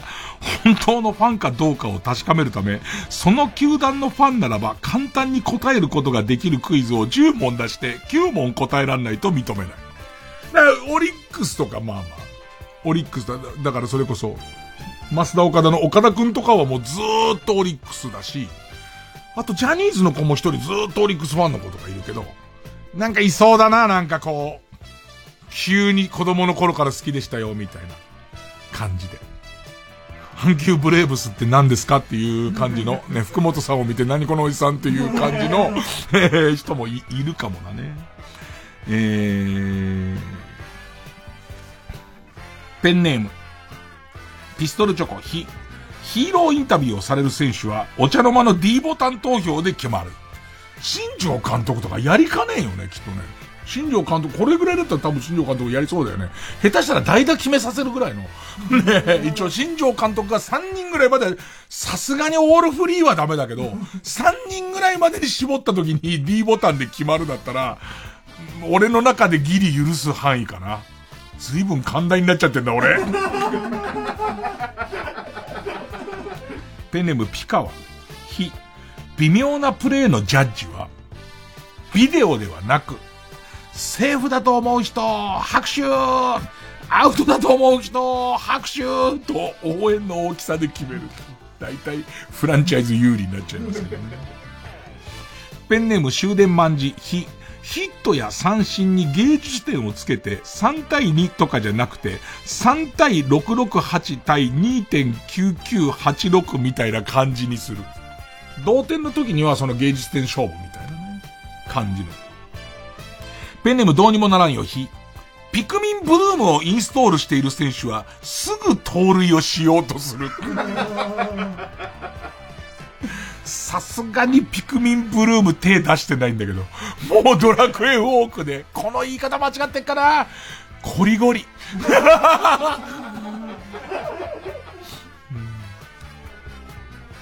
えー、ペンネーム終電万事、非、ビットコインみたいに、そのチームに値段がついて、6位の時に買った、買ったチームが1位になったら儲けが出るようにする。はあはあ、点数みたいななんかありそうだよね。点数に応じて何かが当たるとかだったら良さそうだよね。1位をキープしててもそれほど変わらないけど、みたいな。えー、ペンネームイエロー軍曹。ふ、フワちゃんって意外に始球式やってなさそう。おー。なんか、イメージ、やってても全然おかしくないけど、じゃあ何戦でやりましたかっていうと、あんま見たことはないイメージ。本人があまりに興味がなさそう。興味がない上に、そこまで美味しいことじゃないって思ってそうな感じがするね。えー、ペンネーム。口癖はソイソース。ふ、布団ですやすや寝ているところから急にプレーボールする寝起き野球。寝起き野球は朝の強い弱いで戦力が左右するので大番狂わせが起こる。あのー、ナイターの代わりのやつだよね。会社行く前に見るやつ。会社行く前にすげえ早朝の野球やってて、で、多分ドーム球場の、が真っ暗なところ始まって、ほいでいて、えっと、リーンってなったり、アラームが鳴って、で、ドームがつくと実はお客さん満員でいて、で、ごそごそ選手が起き始めるっていう。ペンネームピストルチョコ。振り逃げをするときは雑魚キャラみたいな叫び声を上げながら走る決まり。三振したのにキャッチャーエラーしたら、一塁に行くの、行ってみてもいいってやったけど、三振してっからこいつ。だから、うへーいって言って、うへーいって、ドダドダドダドダドダっていく感じ。ん？ペンネームたまごちゃん54歳。ファイターズのビッグボスがホームゲームの始球式で毎回打席に立ち、ゲストのピッチャーと真剣勝負する。もうやりそう。すげえやりそう。むしろ全然こ、ここぐらいまでならもう全然 OK。えー、ペンネームブラックドラゴンズ。へ、ヘキサゴン出演時の映像をオーロラビジョンで流して元木を弱らせよう絶対そうだよ。そうすればよかったのよ、タイガースも。もう電光掲示板に元木ヘッドコーチを弱らせるために、もう芸能時代の V シネですげえいいのあんのよ。V シネに元木さんが出てるやつで、すげえいいのあれよ。流しとけば阪神勝ったかもしんないのにね。えー、ペンネーム、方向音痴名人、ほ、ホグワーツ魔法学校は長すぎるので、選手名鑑の出身校の欄では、ホグマ。ホグマと略すまだ一人もドラフトされてないからね。ホグマからは。ペンネームナナッシー。ホームランパフォーマンスの熱男えっ、ー、と、松田選手。ソフトバンクホークスのね、もうムードメーカー。で、ホームラン打つと、熱男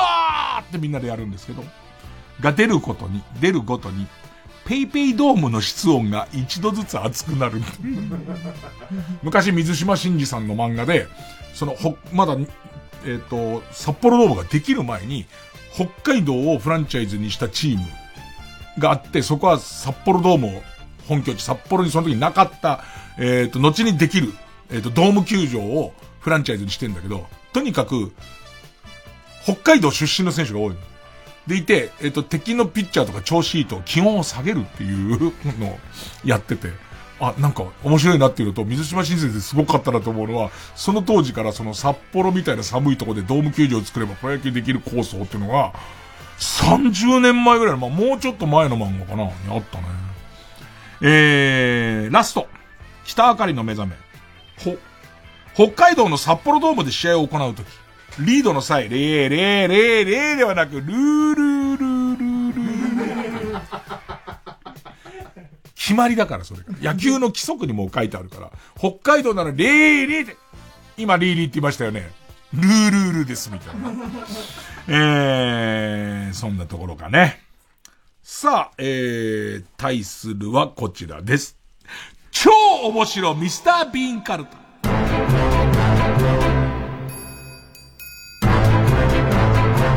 なんかミスター・ビーンが、こう、いい感じでばらけてるっていうか 例えば、ペネムピカワ、な、波打ち際で貝殻を拾い耳に当てると、ヤドカリが出てきて、耳を挟ま、ハサミで挟まれて、いててててってなるビン。と同時に、同じなで、豆腐小僧、な、ナパーム弾を元カノの家に打ち込むミスター B って書いてある。同居しないじゃん。同じドラマの中に何があってそうしてんのかわかんないんだけど。ペンネーム豆腐小僧がもう混乱しちゃってて、な、鍋でコトコト煮込まれているミスター・ビーンだった肉塊って書いてあるのね。もうだ、わかんないんだよ。ミスター・ビーンの世界観がもう誰にもキャッチできなくなっちゃってるから、絶対、こう、ミスター・ビーンのこのカルタ、和行の最終回はみんなで見よう。同時に。同時にみんなで見て、ミスター・ビーンの感想を言い合おう。俺たち何か間違ってたっていう。うんえー、ペンネームアジキャノン。うん、な。泣いている子供を見つけたミスター・ビーン。あの手この手で笑わせようとするも一向に泣き止まない子供に打つ手がなくなり、一緒に泣いているところを警官に保護される。ありがちじゃん。もしくは子供の方が警察に連れて行くみたいな。子供が泣き止んで連れてくってありがちじゃん。で、えー、っと、ペンネーム形状記憶老人な。中村梅弱、勝野博士、長代千草、ミスター・ビーンが回答者のクイズノーベル賞。いいメンツ組んでくるね。中村梅弱、勝野博士、長代千草っていういいメンツ組んでくんだよ、ここ。そこにミスター・ビーンがいる感じね。えー振り幅。ペンネーム背中にはいつも幸せのポップコーン。な。なめたけを。なめたけを、ハムスターのチンコだと思い込み、なめたけご飯を囲んでる人を見て、おえつするピン。あ、一本一本子供のハムスターのおちんちんを切ったやつを多分醤油で煮たやつだと思ってますから、あれをかっこんでる人見たら、っていう。ペンネームボブサップ、な、中野の弥生県でご飯をおかわりしてる間におかずを盗まれるミスター。な、ないっつって。魚フライを半分残しといたのに、な、な、な、ないっつって。えー、えー、ペンネーム、ジャーキージャンキーな、何の、何の消費ペース、何の消費ペース配分を間違え、先にカレーがなくなってしまったため、隙を見て隣の客のカレーにナンを浸すミスター。桃口山へな、中野坂上の風の強さに驚くミスター・ビービル風のね、ビル風の結構出口にタワマンとかも増えてきちゃったから、あれ？っつって。ビュービュー風吹いてんだっつって。豆腐小僧がもう混乱を巻き起こしてんだって。に、ニンニク注射を打ってから風俗に向かうミスター。だからさ、おっさんの話じゃん。ミスター・ビーンとかじゃないじゃん。おっさんじゃん、ただ。やる気満々のおっさんの話じゃん、こんなの。ペンネーム、和製マクガ。2、尿道結石で入院するミスター・ビーン。担当の看護師が大好きなセクシー女優にそっくりで、ムラムラとしてしまい、ベッドで主院をしていると、尿道結石がポンと出たはいいか。どうやって報告しようが、しようか焦り。またねじ込む。俺のイメージはもう、ポンって出て、出たって思う、出たって思うけど、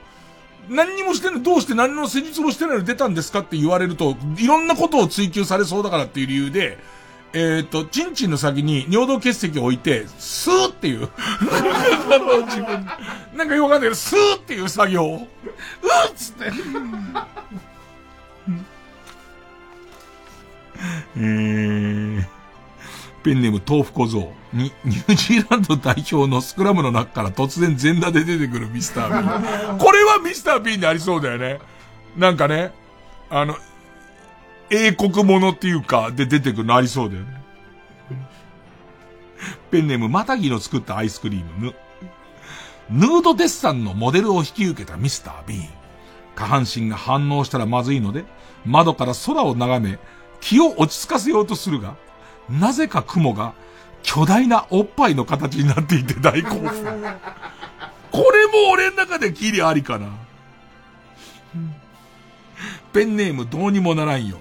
ぬくもりが欲しくて風俗に行ったミスター・ビーン。これが急にないんだよ。急にないんだよ。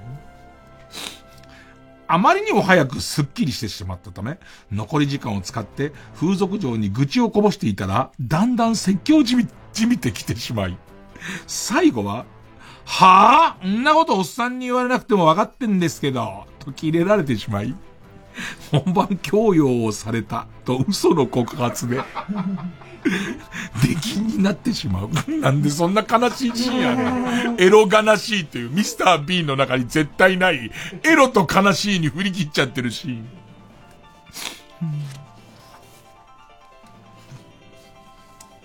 何これ？桃口山へ、ね。粘土で作った父親をこれでもかというほど殴るミスター・ビーン。何が、何が起こったの？何作ってんのかなと思って、下のところに爪楊枝でパーパーって書いてから、はぁどうした？ビーンどうした？うーん。ペンネームマイペースの、喉に違和感があるので、うがいをするために上を向いたら、天井に張り付いていた忍者とバッチリ目が合うミスター・ビン。ペンネームボブサップの、ノンティーノンティーと、のろかよに声援を送り、周囲に古参アピールをするミスター・ビー。あ、そうだ。ノンティーって言われてたんだ。ペンネームピストルチョコの、乃木坂46の握手会で、剥がしの人と握手をして満足そうに帰るミスター・ビー。ペンネームズラメンテの、ノッチとカシユカとミヤビに、ビーンではないと思う。こんな番組に出るほど、ビーンはお金に困ってないよ。本人だったらあんなにバレバレの動きをするとは思わないと言われ、八方塞がりになるミスター・ビーン。もうキャラから出てこれないからね。全く出てこれないからね。ラスト。またぎの作ったアイスクリームの乗っていた旅客機がジャングルに墜落。果たしてミスター・ビーンの運命は？という気になるラストで終わったが、次のシーズンは制作中止になるっていう。たくさんこうフラグ立てて、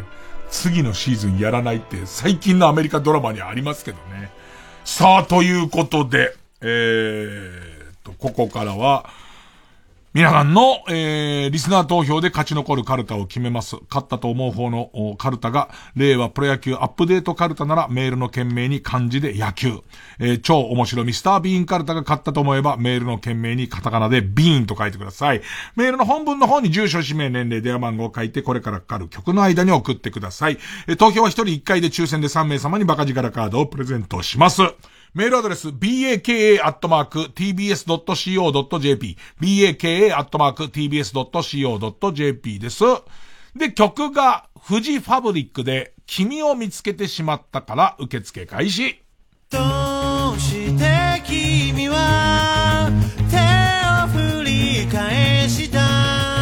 冬の気配また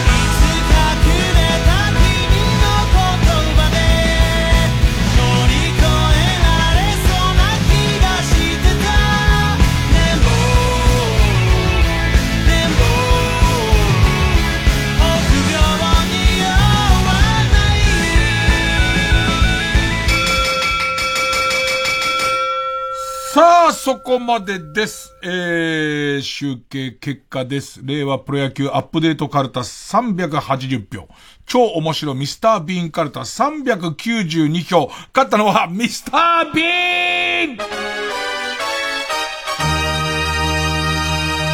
ンいよいよやり放題ですね。えー、さあ、えー、ということで、えー、超面白ミスタービーンカルタは、は行、は行ですね。えー、意外に、何ぬねののぬっていうのがいつも難しくて、な行つまずくことなんですが、はは割と書きやすい方かと。おそして負けた令和プロ野球アップデートカルタ、3連敗。で、今週で終了ですか。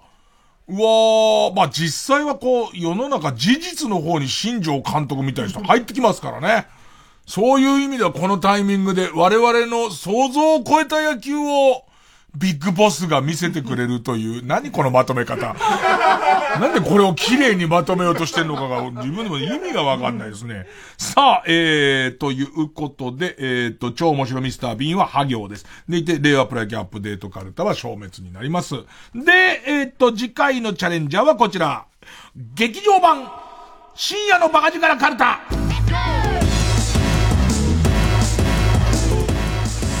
さあ、これまたラ行ですね。えー、劇場版深夜のバカ力が作られたらどんな名シーンや撮影秘話が生まれるのかがテーマの、えー、カルタです。えー、っと、例題です。ペンネームソフィーと双子の姉妹が、ラストシーンは二重と一緒に踊り、念願の二重院光が実現します。いや、なんか、こんなの贅沢で面白いんじゃないって思うんだけど、まあ滑んだろうね。説明しないパターンだと思う。俺からしてみたら、最後のエンディングで、実はみんなが20のとダンスをしてますよみたいなことが、公開の頃にもうすでにさ、まあ多分、かなり香ばしくなってる上に、このことを言わないのがむしろ面白いんじゃないかと思ったことを、むしろ告知で言うじゃん。でいてなんか、うん、うん、なんかなって。えっと、20のファンの人にも怒られるでしょ、きっと。ね、えー、ペンネームインドカレー、ラ。ラジオで存在を匂わせながらも、ついにその正体が語られることがなかった謎の赤い液体味のチュロスが発売される。俺またこういうの忘れちゃうからさ、多分、アメ横センタービルの地下で買った、おっといけねえ。ね発売のチュロスを食って初めてみんながわかるっていう、あ、こういう味だったんだってわかるところがめちゃめちゃ、めちゃめちゃ面白いやつですからね。ペンネームウォス10番、ロ、六郎回す伊集院の背後に寄り添う半裸の A 六助って A さん何やってんだよ。ニューヨーク、ゴーストニューヨークの幻のあのシーンのように A さんがそっとね、それいつも見守っててくれるんだよ、俺のことを、ね。ということで次回の、えー、次回の対戦カード、超面白いミスタービーンカルタ、ハ行バーサス、劇場版深夜のバカ力カルタ、ラ行です。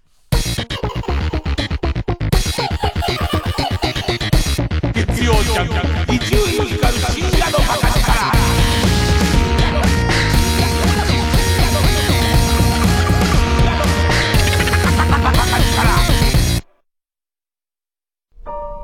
アメリカの国民的画家、モーゼスおばあさんが描く幸せの風景、グランマモーゼス展、素敵な100年人生。TBS ラジオ公演、11月20日から世田谷美術館で開催。詳しくは TBS ラジオのホームページイベント情報をご覧ください。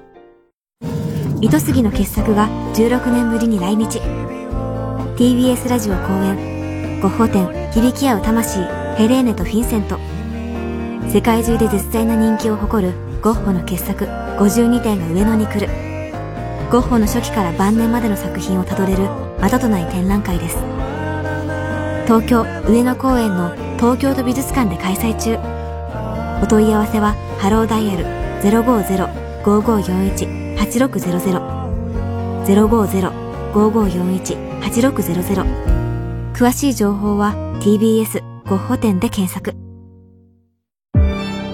ここで相沢りさ電波組インクの新月のダカーポをお聴きください。随分遠くまで来たみたい。痛みを痛いと言えないで。ぷくりと膨れた靴ずれは今日までの僕が生きた証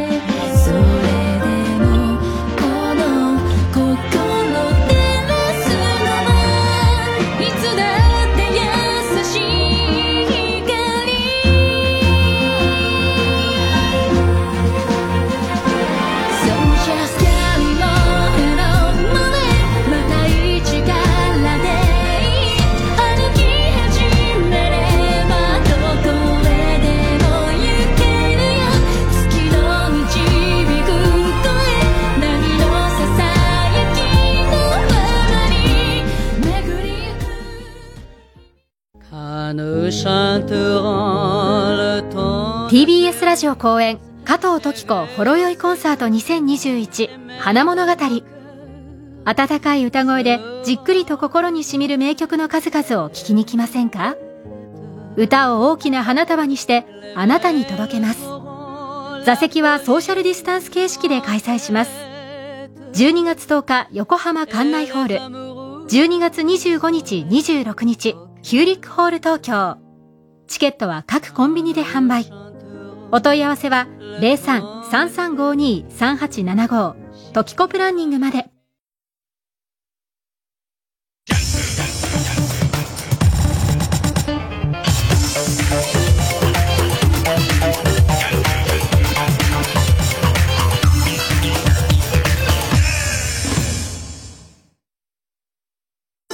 中村勘九郎です。中村七之助です。TBS ラジオ主催、赤坂大歌舞伎を4年ぶりに開催いたします。一つ目の演目は、里の噂山名屋裏里。笑福亭鶴瓶師匠の新作落語を歌舞伎に仕立てた作品です。さらに、長唄に乗せて、軽快な舞を踊り分ける越後獅子。舞台を締めくくる、宵の赤坂、にわかの里景色では、赤坂の華やかさをお届けいたします。赤坂大歌舞伎は11月11日から26日まで TBS 赤坂アクトシアターで上演。詳しくは、TBS ラジオのホームページ、イベント情報をご覧ください。ご来場お待ちしております。毎週金曜夜12時からのマイナビラフターナイトでは今注目の若手芸人を紹介していますゆうザトウイチ見て泣きますすごい大人空っぽだよ。入れてこい。マイナビラフターナイトは毎週金曜夜12時から。TBS ラジオジャンク。この時間は小学館中外製薬マルハニチロ伊藤園ホテルズブレインスリープ。他各社の提供でお送りしました。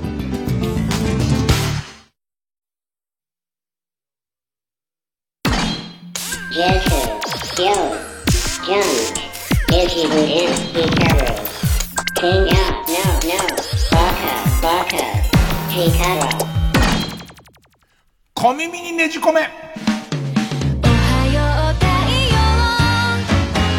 まあ、ネットとかで目にする、まあ、かなりあれなニュースを集めて、えー、聞きたかろうが聞きたくなかろうがコミュニにねじ込んでいこうという。最近ちょっと感心したニュースっていうか、テレビのニュースコーナーとかでも結構取り上げてたけど、あのさ、マンホールを写メ取ってさ、なんかスタンプラリーみたいにするみたいな、あの、企画で、で、あれってマンホールの点検を兼ねてるみたいな。ただ単にそういうゲームとして面白いのかと思ったら、いろんなマンホールをみんな取って送ってくれて場所がわかるから、そうするとこの場所のマンホールちょっと傷んでんじゃんみたいのがわかるシステムになってるって聞いて、なんか普通に頭いいなと思ったね。さあ、そんな中でペンネームじゃ、じゃがやまりこさん。先日、ユーキャンの流行語大賞候補が発表されましたが、今年の前半、あれだけ話題になったクラブハウスが入っていません。本当だよね。結構、あの、この手ので有名な日経トレンディ今年のヒット商品30とかにも、全然クラブハウス入ってないよね。あんだけ騒いで。すげえな。えで、結構いるんやみんな、あ、忘れてたっつって。ペンネーム角番で7杯目。プロ野球日本ファイターズには、清宮幸太郎選手がいますか？いますが、来年頑張ってほしいけどな清宮幸太郎選手がいますが、楽天イーグルスには、同じ清宮って書いて、聖宮、聖宮小太郎っていう選手がいます。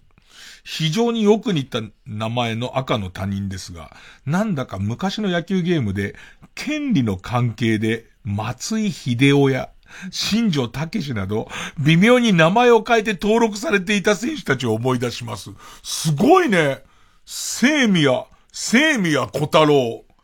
えー、でもこういうのが意外に聖宮小太郎の方が大成しちゃうみたいなパターンもなくはないからね。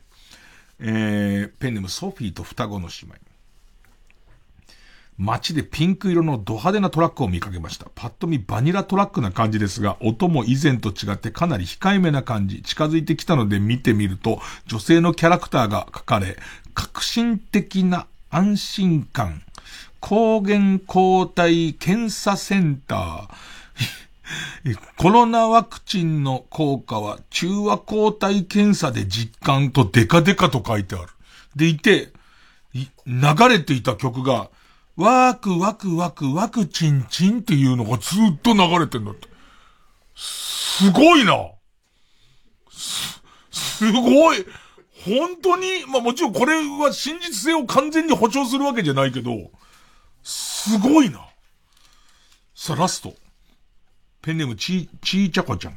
ニューヨークで開かれた世界最長の耐久レース、自己超越3100マイルレース。で、えっ、と、横浜の看護師の瀬能さんが日本人で初めて完走して。で、この時間は5、このレースは52日以内に4989キロを完走するレース。この後驚くよ。一周833メートルのコースを5649周するっていう。あーってなっちゃうって。あーってなっちゃうよ、そんなの絶対。普通にどっかからどっかまで行くんだって相当、すげえな。それで自己超越なんだ。俺多分、30周目で、あーあーってなっちゃうわ。すげえ。寝まーす。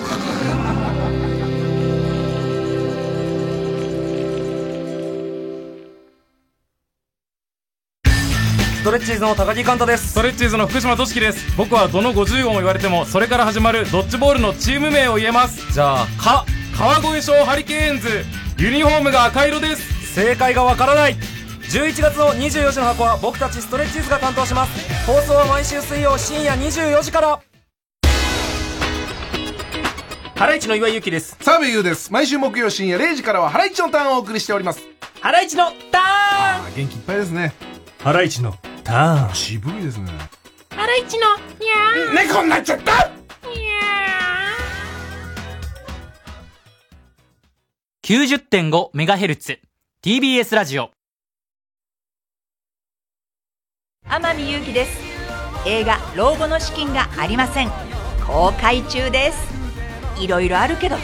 なんとかなるから絶対。3時です